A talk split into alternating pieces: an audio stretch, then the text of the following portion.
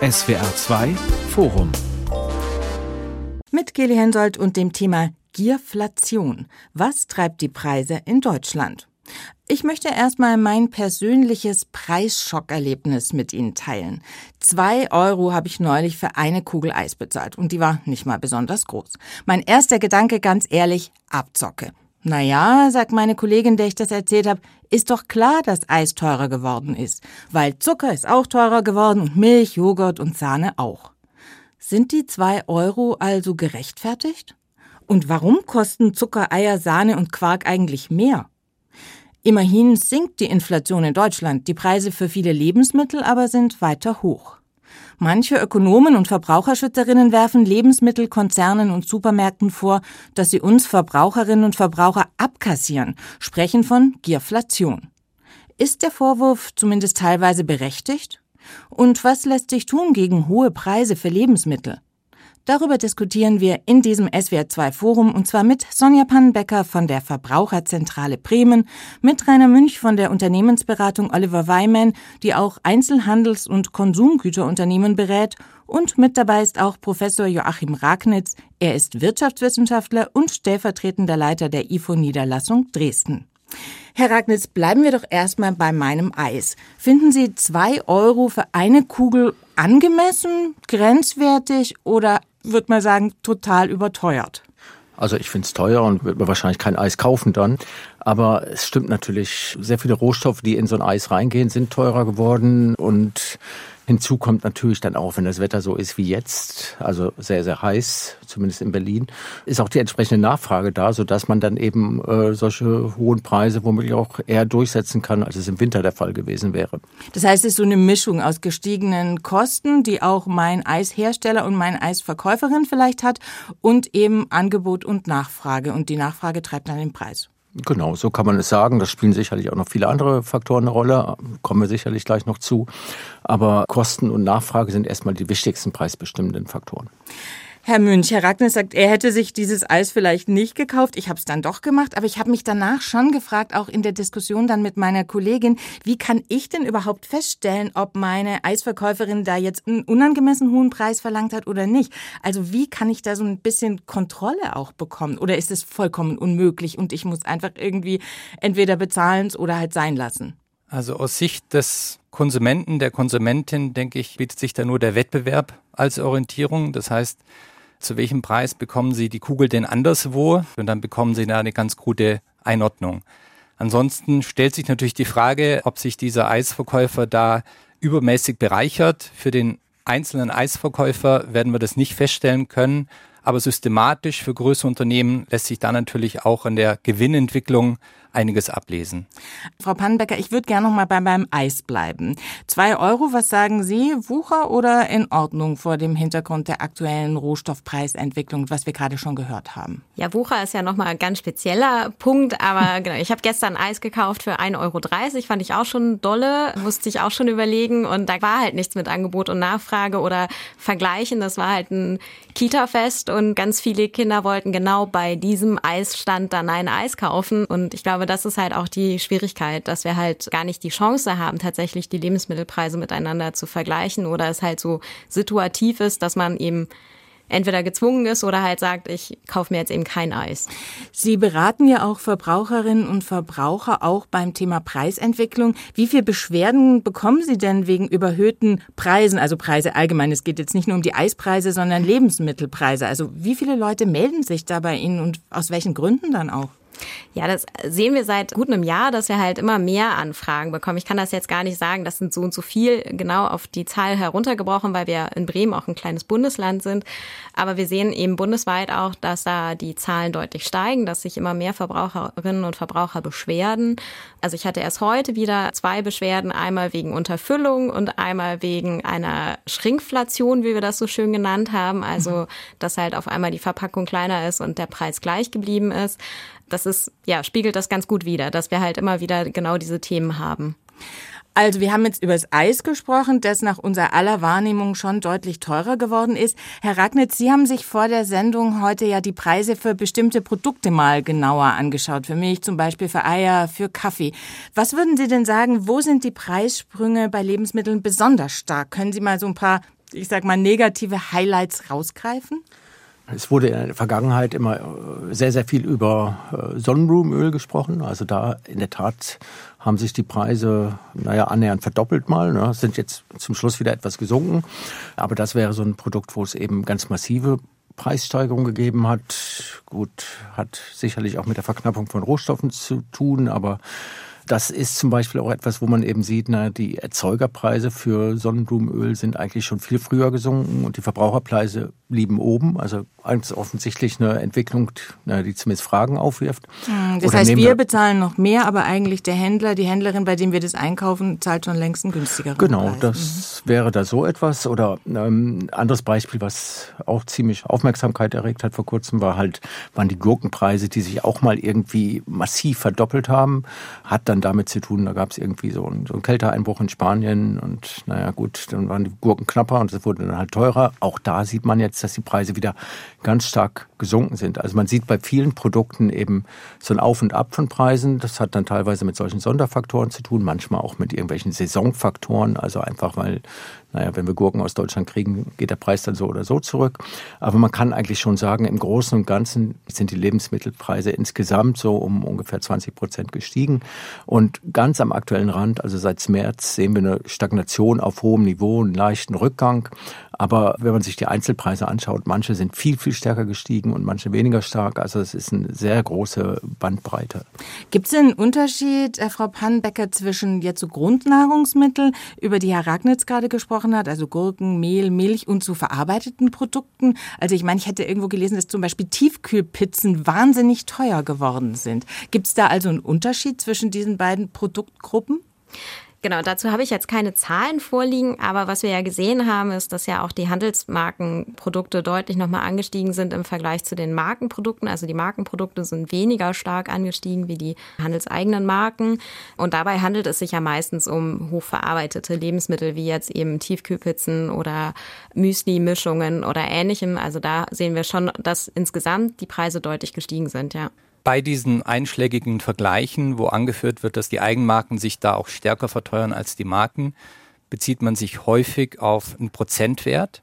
In absoluten Cents ist das nicht der Fall, ne? weil natürlich die Eigenmarken auf einem deutlich tieferen Preisniveau auch starten. Und wenn dann Kostenfaktoren, Energie, Rohstoffe deutlich anziehen, dann muss sich das natürlich am Ende auch in Cents kompensieren. Und dann stellt sich das in Prozent für die Handelsmarke stärker dar.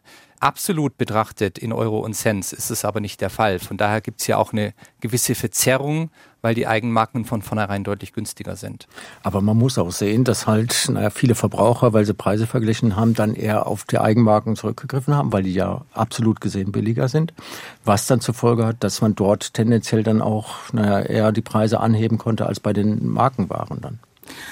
Grundsätzlich haben Sie vollkommen recht, dass hier eine Verschiebung auch stattfindet in der Nachfrage.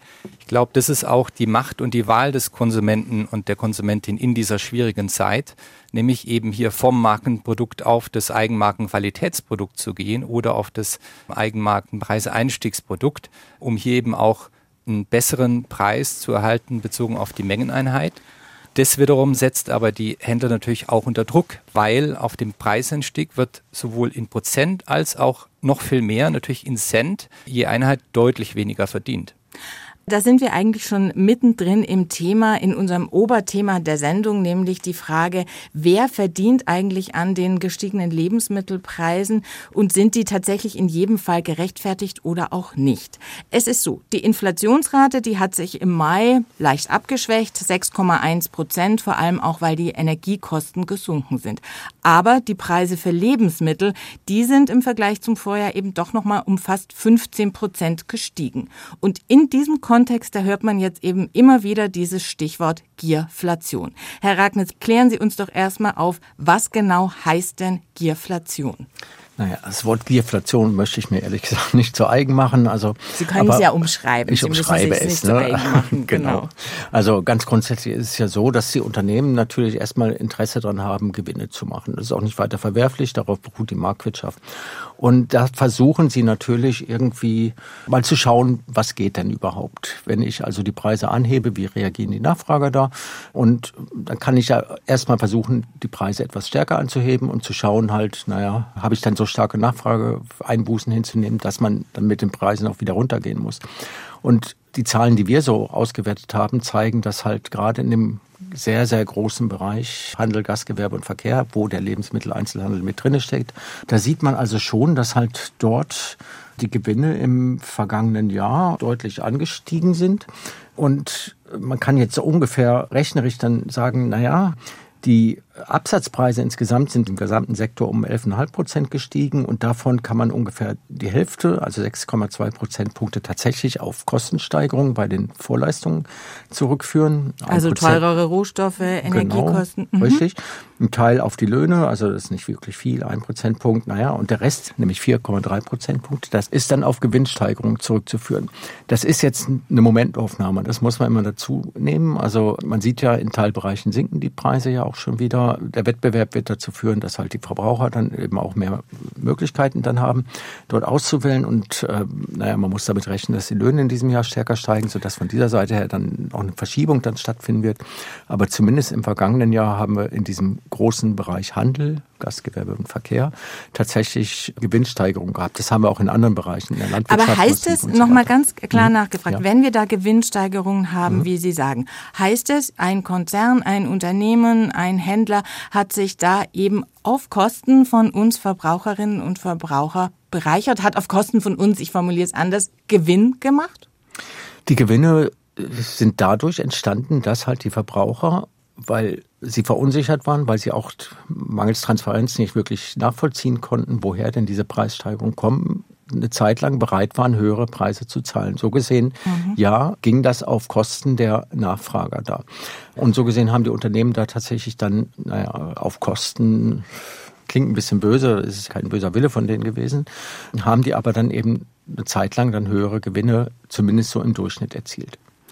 Herr Münch, Sie haben ja für Ihr Beratungsunternehmen auch in der Studie untersucht, wie die Hersteller von Konsumgütern wirtschaftlich dastehen und wie es um deren Gewinne bestellt ist. Welche Unternehmen haben Sie untersucht und was kam daraus? Also wir haben uns europaweit jeweils 25 Konzerne ausgewählt, äh, sowohl auf der Händler- als auch auf der Herstellerseite. Unilever, Nestlé, aber auch Henkel, Bayersdorf und haben für die mal analysiert, da sie eben durch die Bank auch börsennotiert sind, wie sich die Gewinne entwickelt haben im Vergleich zwischen 21 und 22. Und da sehen wir im großen Ganzen eine Seitwärtsbewegung. Natürlich gibt es einzelne Unternehmen, die da auch äh, spürbar zulegen können, aber im großen Ganzen eine Seitwärtsbewegung und von daher können wir diese Gierflation, wenn wir uns an den Unternehmensgewinnen orientieren, für Europa nicht bestätigen und von den Datenpunkten, die uns vorliegen, würde ich das auch für Deutschland so sehen. Natürlich gibt es Ausreißer, natürlich gibt es auch mal Situationen, wo von der Herstellerseite übertrieben die Preise erhöht werden. Zum Beispiel? Wurden. Das ist insbesondere dann zu beobachten, wenn es zusammenfällt mit einem knappen Angebot. Herr Professor Ragnitz hat vorhin auf das Speiseöl abgestellt. Das ist ein Beispiel. Da war nicht nur eine Preissteigerung, sondern plötzlich auch eine große Knappheit am Markt da. Und das ist natürlich eine Situation, wo die Hersteller dann doch nochmal ganz andere Verhandlungskraft haben.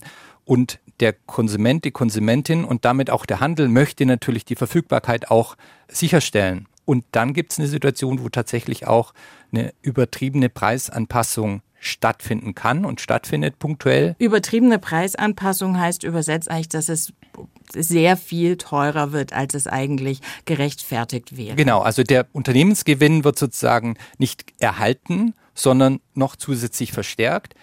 Allerdings in einem Wettbewerbsumfeld, wie wir es im deutschen Markt haben, ist das eine temporäre Erscheinung und das wird sozusagen über die Zeit auch wieder relativiert. Aber die Frage ist ja, haben einzelne Unternehmen, Unternehmensketten diese gestiegenen Kosten zum Beispiel als Folge des Ukraine-Kriegs eben vorgeschoben, um dann Gewinn zu erhöhen? Also SPD-Chefin Saskia Esken, die sagt, wenn sowas passiert, dann sei das absolut unanständig, weil es sei nicht hinzunehmen, dass Familien am Essen sparen müssen, um über die Runden zu kommen, während Unternehmen die Preise hochhalten. Frau Pannenbecker, was sagen Sie? Ja, das sehen wir ja bei vielen Verbraucherinnen und Verbrauchern, dass sie tatsächlich jetzt am Essen sparen müssen. Das hat ja die VZBV, um, also Verbraucherzentrale Bundesverband, der die Umfrage gerade nochmal gezeigt, dass 44 Prozent an Lebensmitteln sparen.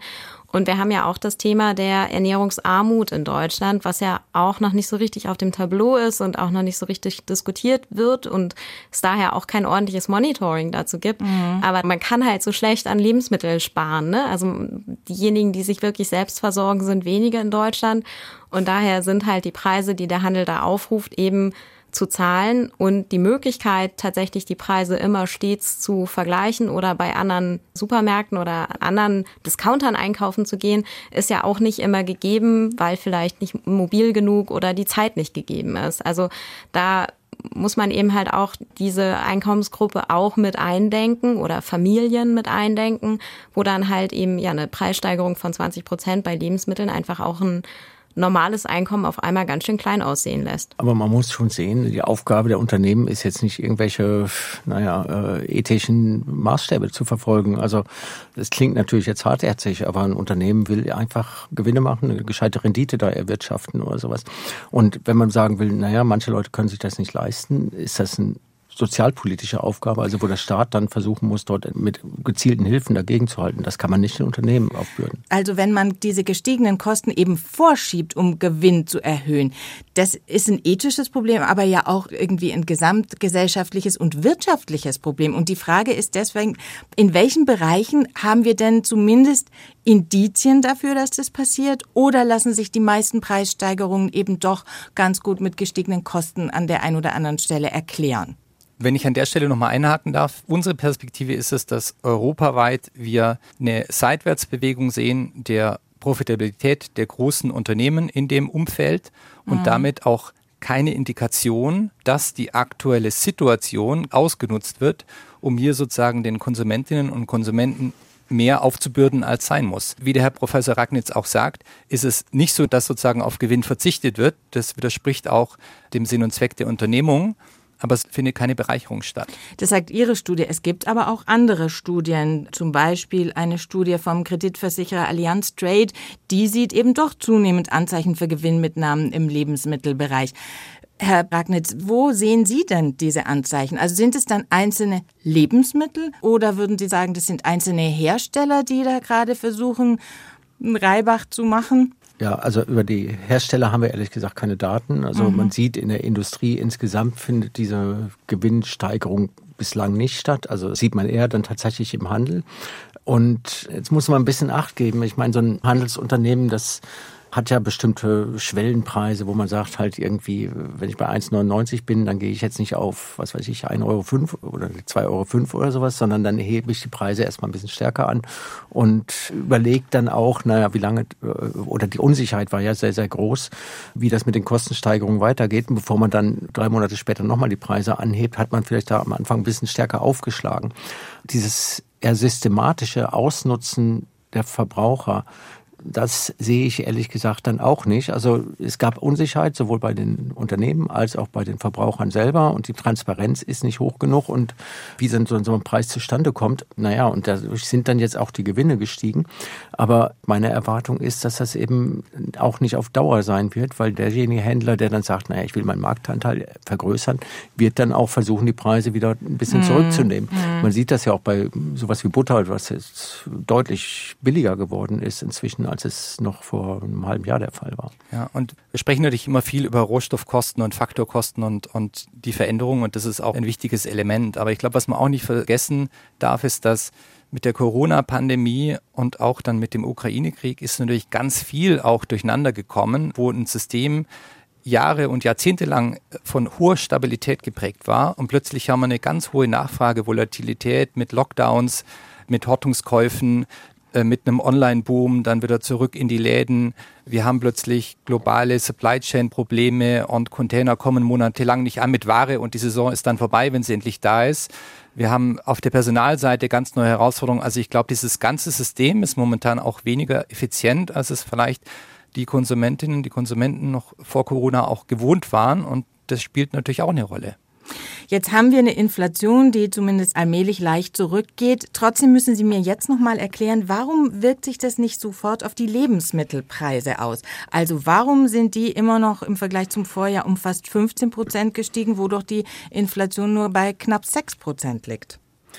Naja, die Nachfrage nach Lebensmitteln ist erstmal wenig preisreagibel. Essen muss man ja immer, ne? Mhm. Und dementsprechend, naja, steigen die Preise da auch in diesem Fall halt mal stärker an. Ja, klar, aber ähm, wenn ich jetzt höre, Energie wird günstiger, dann würde mhm. ich ja sagen, dann wirkt sich das auch auf die Produktion von Lebensmitteln aus. Und dann müsste doch in der Folge auch das Lebensmittel wieder günstiger werden. Es sei denn, der Hersteller oder der Händler sagt sich, ah, ich habe die Gurken immer für weiß ich nicht, 2,99 verkauft, die gingen gut weg, dann bleibe ich jetzt bei 2,99, auch wenn meine Herstellungskosten eigentlich schon längst gesunken sind. Aber das Nahrungsmittelgewerbe ist ja nicht energieintensiv, also das...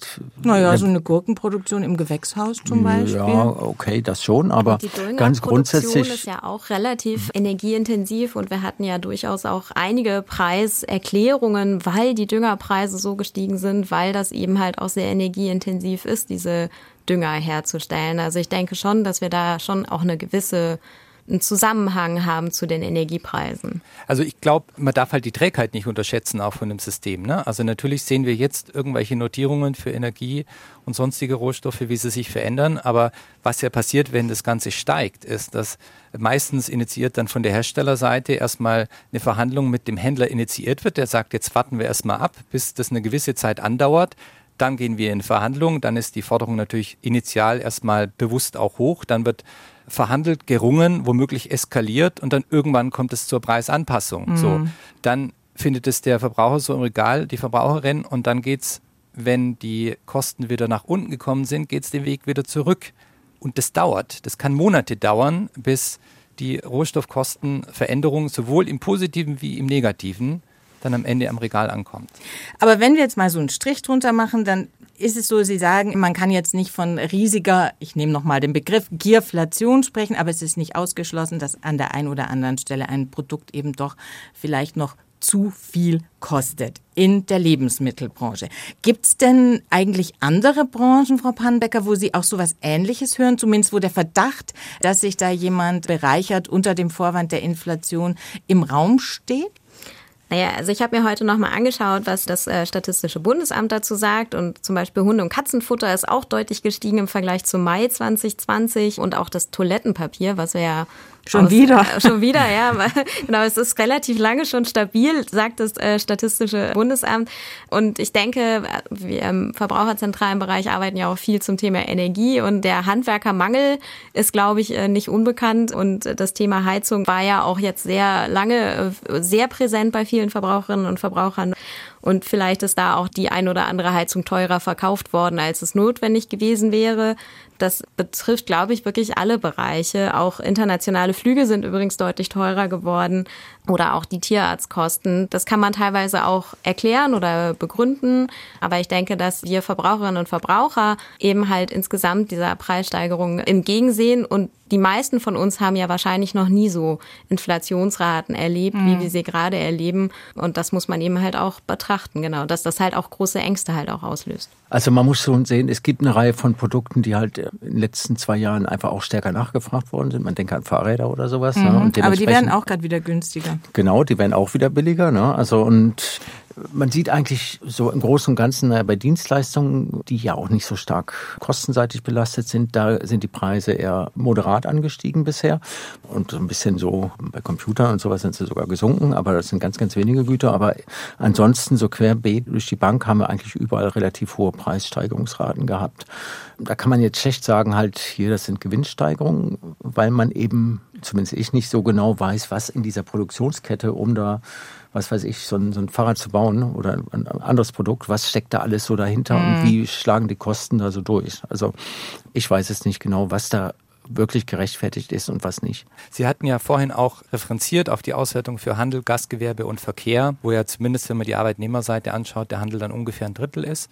Und ich denke schon auch, dass da, was Gastgewerbe und Verkehr angeht, dass da natürlich auch einiges passiert. Und also Gastgewerbe, wenn man essen geht oder so, ich glaube, da haben viele Leute den Eindruck, dass es wahnsinnige Preise sind, die da aufgerufen werden. Ja, und ich würde gerne nochmal zurückspringen zu unserem Eisverkäufer, ne, mhm. wo Sie gesagt haben, da ist irgendwie 30 Grad draußen, eine riesenlange Schlange und dann zwei Euro die Kugel. Das ist doch sozusagen Ausnutzen der Situation. Nur, wer hat über den Eisverkäufer im Mai und im April gesprochen? Als es Als geregnet hat und hatte, keine Eis aber keine wollte. Kunden. Mhm. Und ähnlich ist natürlich auch im Gastgewerbeverkehr, wenn man diese Pandemie mal anschaut, in der Gänze, dann klar gab es da staatliche Unterstützung und es war auch eine gewisse Kostenflexibilität da, aber da gibt es schon auch noch Nachholbedarfe die jetzt sich teilweise dann auch in den Preisen widerspiegeln können, ohne dass man dann gleich von Geflation sprechen kann, mhm. sondern einfach, sag mal, unternehmerisches Verhalten. Ne? Das glaube ich ist ganz wichtig, dass man sagt, manche Bereiche hatten eben anderthalb Jahre lang Verluste hinzunehmen und dass sie die natürlich irgendwie auch wieder aufholen wollen und das geht nur über Preissteigerung würde ich dann auch sagen, der Preis dafür, äh, dass wir diese ganzen Bereiche in der Pandemie dicht gemacht haben. Die Europäische Zentralbank, die warnt jetzt von so einer Art Gewinnpreisspirale. Herr Ragnitz, Sie sind hier unser Wirtschaftswissenschaftler in der Runde. Erklären Sie uns doch mal ganz kurz eine Gewinnpreisspirale. Was ist das? Normalerweise redete man immer von einer Lohnpreisspirale, mhm. dass man also sagt, die Löhne steigen und die Unternehmen werden das dann in die Preise überwälzen, weil sie halt, na, die Verbraucher haben ja dann auch mehr Möglichkeiten, das Geld dann auszugeben, weil ja die Nachfrage dann eben auch angeregt wird. Und ähm, naja, das, führt dann zu so einem sich aufschaukelnden Prozess, dass halt die Löhne steigen, dann die Preise steigen, dann wieder höhere Lohnforderungen kommen und dann die Preise nochmal steigen und so weiter. Und das, was dieser Begriff der Gewinnpreisspirale, den gab es bis vor kurzem überhaupt nicht oder habe ich nie gehört, aber da scheint es jetzt so zu sein, dass die EZB dann gesagt hat, naja, offensichtlich finden wir in Teilbereichen, dass halt die Gewinne steigen das quasi einhergeht mit steigenden Preisen. Nur das Wort Spirale weiß ich dann nicht genau, weil äh, wie soll jetzt eine Spirale in Gang kommen? Die Gewinne steigen. Naja, ich glaube, die also. Unternehmen erhöhen die Preise, dann kann ich mir nichts mehr leisten und fordere von meinem Unternehmen einen höheren Lohn, um den gestiegenen Preis bezahlen zu können. Und in der Folge sagt dann das Unternehmen, Frau Hensoldt hat mehr Geld, also kann ich nochmal den Preis erhöhen. Ja, aber dann haben sie dann quasi wieder eine Gewinnpreis-Lohnspirale. Mm, also, okay. Aber so wie Sie es jetzt erklärt haben, warum könnte eine Gewinnpreisspirale denn ein wirtschaftliches, gesamtgesellschaftliches Problem werden? Das haben Sie gerade auch schon angesprochen. Also wenn halt die Preise steigen, haben die Konsumenten ja erstmal Kaufkraftverluste, ähm, weil die Löhne, wenn sie überhaupt steigen, dann erst mit gewisser Verzögerung. Und da haben wir dann tatsächlich so ein gesellschaftliches und auch ein ökonomisches Problem. Wenn halt die Kaufkraft insgesamt zurückgeht, wird das dann zu führen, dass halt die Wirtschaft mehr oder minder dann in eine Rezession gerät, möglicherweise, weil die Preise steigen, die EZB dann auch nochmal die Zinsen anheben muss, dann mhm. haben wir noch mhm. so einen rezessiven Impuls. Also das ist schon ein ziemliches Risiko, was da besteht. Die EZB-Präsidentin Christine Lagarde fordert jetzt, dass die nationalen Wettbewerbsbehörden sich mit dem Thema Gierflation befassen sollten. Also da ist schon eine Angst da, dass eben diese Gewinnmitnahme doch auch einen Prozess in Gang setzen könnte, den wir alle irgendwie nicht wollen, Herr Münch, oder? Oder ja. ist es Panikmache? Ich meine. Also es kommt immer darauf an, über welchen Sektor wir sprechen. Wir haben uns jetzt hier auf sag mal, die Konsumgüter und den Handel und mhm. da vor allem auf Lebensmittel fokussiert. Ich hatte ausgeführt, warum aus meiner Sicht das dort nicht so ein großes Thema ist. Und ich sehe da auch durchaus Chancen, weil einerseits die anstehenden Lohnrunden, die kommen und kommen müssen, noch nicht eingepreist sind. Die vollziehen sich jetzt nach und nach. Auch der Mindestlohn dann zum 1.1.24 ist ja die nächste Anpassung vorgesehen. Auf der anderen Seite sehen wir, dass diverse Rohstoffe jetzt allmählich sich preislich entspannen. Von mhm. daher könnte das zusammenfallen, dass zwar Personalkostensteigerungen in die Bücher kommen, aber dass die Einkaufskosten sinken und dann kann es auch gelingen, wieder zu einer Preisstabilität zu kommen und zu einem eingeschwungenen Zustand trotz gestiegener Löhne. Also lassen wir einfach alles so, wie es ist, weil sich es irgendwie wieder regulieren wird? Ich meine, die Kartellbehörden, die können eigentlich ja auch nur dann tätig werden, wenn es Hinweise auf verbotene Preisabsprachen gegeben hat. Und Ehrlich gesagt kann ich mir das schwer vorstellen, dass die großen Handelskonzerne gesagt haben, so, wir erhöhen jetzt alle mal die Preise oder sowas. Sondern Warum können Sie sich das schwer vorstellen? Naja, es sind immerhin vier große Handelskonzerne und die haben, weiß nicht, wie viele tausende Produkte in ihren Supermärkten drin oder sowas. Die müssten ja dann gesagt haben, so, wir gehen jetzt Produkt für Produkt durch, erhöhen die Preise da um einen bestimmten abgesprochenen Betrag oder Prozentsatz. Also, mhm. und da gibt es eigentlich überhaupt keine Hinweise darauf, dass es so etwas gegeben hat. Ja, und um das auch klar zu sagen, das ist ja für die Händler momentan auch keine schöne Situation. Da finden keine Feierlichkeiten statt angesichts der aktuellen Rahmenbedingungen. Das ist ein sehr anspruchsvolles Umfeld. Man sieht auch an den indirekten Faktoren, dass da wirklich auch gespart wird und dass da Investitionen hinterfragt werden, Investitionen reduziert werden, dass auch intern Kostensenkungsprogramme laufen und geschaut wird, wo kann ich selbst irgendwie noch optimieren. Und auch wenn wir uns außerhalb von den Lebensmitteln umschauen, ein Salando mit einem Verlust, Otto mit Verlust, Mediamarkt Saturn mit einem Mini-Gewinn. Also das ist nicht so, dass dort irgendwie alles wunderbar ist. Brauchen wir vielleicht einfach mehr Transparenz, um eben den Verdacht, dass sich da einzelne Firmen ungerechtfertigt bereichern, auszuräumen oder dem zumindest irgendwie auch mehr nachgehen zu können. Weil ich weiß nicht, wie es bei Ihnen ist, im Kollegen, im Freundeskreis, dieses Gefühl, dass die Sachen einfach zu teuer sind, das haben schon ganz viele Menschen. Und das könnte man doch ganz einfach ausräumen, wenn man für mehr Transparenz in diesem Bereich sorgt. Was ich jetzt aber von Ihnen allen drei eigentlich höre, ist, es gibt keine Zahlen, man kann das schwer vergleichen. Also müssten wir da vielleicht mal ran?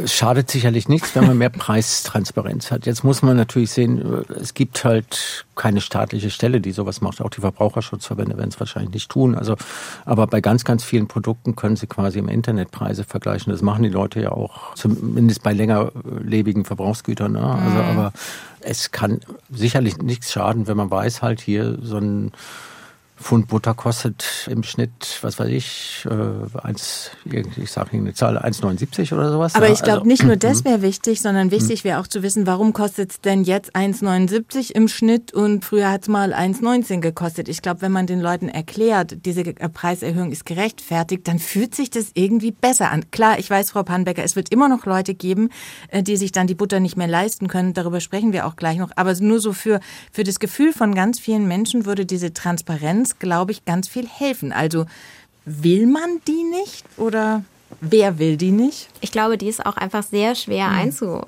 Also, ne, das ist auch was, was die Kartellbehörden ja auch machen könnten. Und ob man das jetzt bei der Kartellbehörde oder woanders andockt, ist ja auch, muss dann die Politik entscheiden. Aber im Endeffekt, wir haben so viele Produkte, das ist das eine. Wir haben eine, eine riesige Auswahl an äh, Lebensmitteln. Und ich denke, wenn man es für die Grundlebensmittel erstmal hätte, wäre es auf jeden Fall viel geholfen. Mhm. Und wir würden halt auch diese Problematiken mit dieser Schrinkflation, auch wenn das natürlich auch so ein Unwort ist, also diese kleineren Verpackungen bei gleichem Preis und irgendwie sehen sie auch relativ gleich groß aus. Also dieses, ne, ist, da fühlt man sich schon sehr schnell betuppt. Und das ist natürlich was, was Verbraucherinnen und Verbraucher auch ja verunsichert. Oder wenn halt riesige Preisspannen sind, ne, dass irgendwie ein Produkt bei dem einen Händler die Hälfte kostet äh, und man sich dann wundert, okay, und der Rest ist dann Gewinn. Also wo kommen diese großen Preisspannen her? Das ist was, was ja viele verunsichert. Und ich denke, diese Preistransparenz würde halt auch helfen, es zu erklären. Natürlich sind das Verhandlungen zwischen Händlern und Industrie wo wir als Verbraucherschützer sehr gerne reingucken würden. Mhm. Äh, dürfen wissen, Sie aber nicht. Ja. Dürfen wir nicht, genau. Würden da auch sehr gerne vieles äh, wissen, aber äh, wir verstehen auch, dass das natürlich auch das wirtschaftliche Handeln ist und dass das nicht immer möglich ist. Aber es wäre natürlich sinnvoll. Und ich kann erzählen, meine Kolleginnen und Kollegen haben in den 70ern tatsächlich solche Tabellen geführt und dann konnte man bei uns anrufen und sagen, was kostet ein Kilo Schweinefilet? Und dann okay. wurde das für, für Bremen auf jeden Fall gemacht. Aber ich, genau, wir sehen unsere Aufgabe heute zum Glück woanders. Und ich glaube auch nicht, dass wir als Verbraucherzentralen da die richtigen Akteure wären, um diese mhm. Preistransparenzstelle zu sehen, weil wir ihm halt auch nicht erklären können, wo kommen diese Preissteigerungen her, wer ist dafür verantwortlich, ist das gerechtfertigt, ist das nicht gerechtfertigt. In Spanien gibt es mittlerweile eine staatliche Einheit, die die Daten von verschiedenen Instituten zusammenführt und dann eine Marge pro Branche berechnet und auch veröffentlichen soll. Wäre das eine gute Idee auch für Deutschland, Herr Münch? Grundsätzlich bin ich vorsichtig, was staatliche Eingriffe angeht und den Versuch da zu regulieren, weil das doch äh, dann am Ende auch schwer ist, irgendwas rechtssicher durchzusetzen. ich glaube, man muss natürlich auch auf der äh, Verbraucher, Verbraucherinnenseite sehen, dass es nicht alle gleichermaßen betrifft, sondern dass es hier vor allem natürlich die Geringverdienenden auch betrifft, die da wirklich in existenzielle Herausforderungen gedrängt werden. Und ich denke eher, dass man da ansetzen sollte, als zu versuchen, sag mal, in einen grundsätzlich funktionierenden Markt da steuernd einzugreifen. Gut, dann schauen wir eben nicht nach Spanien, sondern wir schauen nach Frankreich. Da werden einzelne Grundnahrungsmittel im Preis gedeckelt. Ginge das auch in Deutschland? Auch da, glaube ich, die Rechtssicherheit muss sich zeigen, in Frankreich, dann auch in Deutschland, ob sowas überhaupt möglich wäre. Und ich glaube, man darf halt nicht vergessen, das gilt dann für den Millionär genauso wie den prekär Angestellten. Mhm. Und das dann mit der sozialen Gerechtigkeit auch nicht unbedingt zu vereinbaren. Wir hatten sowas in der DDR mit solchen gedeckelten Preisen und das war ja nicht unbedingt ein positives äh, Ergebnis, was man rausgekriegt hat. Also ich werde auch sehr vorsichtig mit staatlichen Eingriffen in die Preisbildung. Da überwiegen, glaube ich, eher die Nachteile. Frau Pannbecker, Sie sagen aber, manche Leute brauchen eben Unterstützung. Was wäre denn aus Ihrer Sicht denkbar? Damit auch jeder sich noch seine Butter, sein Brot und sein Gemüse leisten kann. Das ist zum einen natürlich das Bürgergeld eben dementsprechend anzupassen, dass wir eine vernünftige Ernährung, ich sage extra nicht gesunde Ernährung, sondern eine vernünftige Ernährung auch wirklich machbar machen. Aber es sind eben halt auch die Menschen, die halt knapp drüber sind, also die mit ihrem Einkommen knapp mhm. über der Lohngrenze sind, so dass sie es halt nicht beantragen können und die leiden natürlich jetzt gerade richtig und das geht ja bis in die Mittelschicht rein. Und vor allen Dingen, wenn halt Kinder vorhanden sind, wenn da irgendwie pubertierende Kinder vorhanden sind, die essen ganz schön viel und dann machen 20 Prozent Preissteigerung ganz schön viel aus. Und daher braucht es eben ja diese sozialpolitische Geschichte, dass halt das Bürgergeld dementsprechend angepasst wird und auch langfristig angepasst wird, dass es halt passt. Oder halt auch bei Kantinen beispielsweise, wo unterschiedliche Lohngruppen auch vorhanden sind, dass halt auch immer die geringste Lohngruppe sich trotzdem auch an dem Mittagessen beteiligen kann, weil Essen ist ja nicht nur ich versorge meinen Körper mit Nährstoffen, sondern es ist ja auch immer ein sozialer Faktor und es sich nicht mehr leisten zu können, mit den Kollegen abends ausgehen zu können oder vielleicht irgendwie mit Freunden grillen zu gehen oder eben das Mittagessen gemeinsam zu machen, ist natürlich auch eine kritische Frage, die natürlich auch sozialpolitisch äh, zu behandeln ist. Und was halten Sie vom Preisdeckel? Da schließe ich mich den Wirtschaftswissenschaftlern an. Da bin ich da äh, hätte ich auch eher Bauchschmerzen, aber das ist eher ein Gefühl, als dass ich das jetzt belegen könnte. Trotzdem unsere Preise hier in Deutschland ja gerade noch verhältnismäßig hoch sind, sind sie, wenn wir so einen europäischen Vergleich machen, doch noch vergleichsweise niedrig. Also die Konsumentinnen und Konsumenten in anderen europäischen Staaten, die zahlen schon noch deutlich mehr. Also Müssen wir uns vielleicht auch daran gewöhnen, hier in Deutschland, dass Lebensmittel nie mehr so günstig sein werden, wie sie vielleicht mal waren? Zum einen glaube ich, wie Sie sagen, haben wir da schon auch eine hohe Effizienz im, im deutschen Markt äh, über die Jahrzehnte entwickelt. Wir haben einen Anteil der Discounter an den Gesamtumsätzen von 44 Prozent. Frankreich hat im Vergleich dazu 11, also mhm. eine ganz andere Intensität, was dieses Discount-Prinzip angeht. Von daher glaube ich auch, dass wir dahin zurückkommen werden. Allerdings muss sich das System wieder einschwingen. Also wir haben einfach noch so viele Auswirkungen von der Pandemie und auch von dem Ukraine-Krieg, die es schwer machen, dieses Effizienzniveau wieder zu erreichen. Und das wird sicherlich noch ein, zwei Jahre dauern. Dann bin ich aber überzeugt, dass der deutsche Lebensmittelmarkt und deutsche Lebensmittelhandel da auch eine ganz hohe Effizienz für Verbraucherinnen und Verbraucher darstellen kann. Ja, und man muss jetzt sehen halt, naja, die Inflationsraten gehen so allmählich zurück, aber das bedeutet ja nicht, dass das Preisniveau als Ganzes irgendwie zurückgeht, ja. sondern das wird hoch bleiben. Also mm, es sinkt äh, ja nur die Geschwindigkeit der Teuerung. Genau, quasi, und ja. wir rechnen ja alle damit, na, in diesem Jahr, wenn wir nochmal eine Inflationsrate von knapp sechs Prozent haben, im nächsten Jahr dann allerdings mehr so an die zwei. Also, aber das Preisniveau bleibt ja dann weiterhin hoch und dementsprechend ist meine Erwartung eher, dass die Einkommen insgesamt stärker steigen mit höheren Lohnabschlüssen in diesem Jahr und dass man auf diese Art und Weise dann zwar ein höheres Preisniveau hat, aber diese Kaufkraftverluste aus dem vergangenen Jahr so allmählich irgendwie äh, wieder aufgeholt werden, dann kann man auch die höheren Preise sich wieder leisten. Ist es vielleicht an der einen oder anderen Stelle auch sinnvoll, wenn Lebensmittel nicht mehr ganz so günstig sind, wie sie mal waren? Also wir haben ja auch über Jahre die Diskussion gehabt, dass zum Beispiel die Landwirte nicht von dem leben können, was sie von den Händlern für ihre Produkte bekommen. Also brauchen wir auch darüber mal eine Diskussion, sicher gekoppelt dann auch mit der Diskussion, wie man Menschen, die eben wenig haben, mehr unterstützen kann. Aber muss man auch diese Ebene mal mitdenken, dass vielleicht günstig nicht das alleinige Kriterium ist? Ganz sicher. Da ist nur halt auch immer die Frage gekommen, die höheren Preise auch tatsächlich bei den Landwirten und Landwirtinnen an. Weil, also bei Monoprodukten, also jetzt bei Mehl, was ja auch schon verarbeitet ist, kommt wahrscheinlich mehr beim Landwirt an als jetzt tatsächlich bei der Tiefkühlpizza, wo ja sehr viele äh, Zutaten natürlich nur aus landwirtschaftlicher Produktion stammen. Das ist halt die Frage. Also kommen tatsächlich höhere Preise beim Landwirt an? Ist ja auch die Frage, kommen höhere Fleischpreise beispielsweise äh, wirklich beim Erzeuger an? Oder landet oder beim Tierwohl? Es, oder landet es nicht irgendwo auf dem Weg in den Supermarkt, irgendwo bei den Zwischenstationen. Das, da verdienen ja doch dann auch einige noch mit, bevor so ein Produkt dann im Supermarkt ist. Also das ist die Frage. Wir gehen nicht davon aus, dass die Preise wieder deutlich sinken werden. Und wir denken auch, dass die Fleischpreise mit Sicherheit ein bisschen höher bleiben werden, was ja auch ja, notwendig ist, um halt den Umbau der Tierstelle auch zu finanzieren anderes Thema. Mhm. Nochmal extra Sendung. extra ja. Sendung, genau. Aber ich denke schon, dass die Preise hoch bleiben, ja. Vielleicht zu dem Aspekt der sozialen Verantwortung würde ich so ein bisschen differenzieren. Ne? Das eine ist, der Kundin auch die Auswahl zu geben, was nachhaltige Alternativen, nachhaltige Produkte angeht, was ja an vielen Stellen schon passiert und wo ja auch der Discount zum Teil Impulse setzt und auf bestimmte Tierhaltungsstufen ab einem bestimmten Zeitpunkt in der Zukunft auch ganz verzichten wird.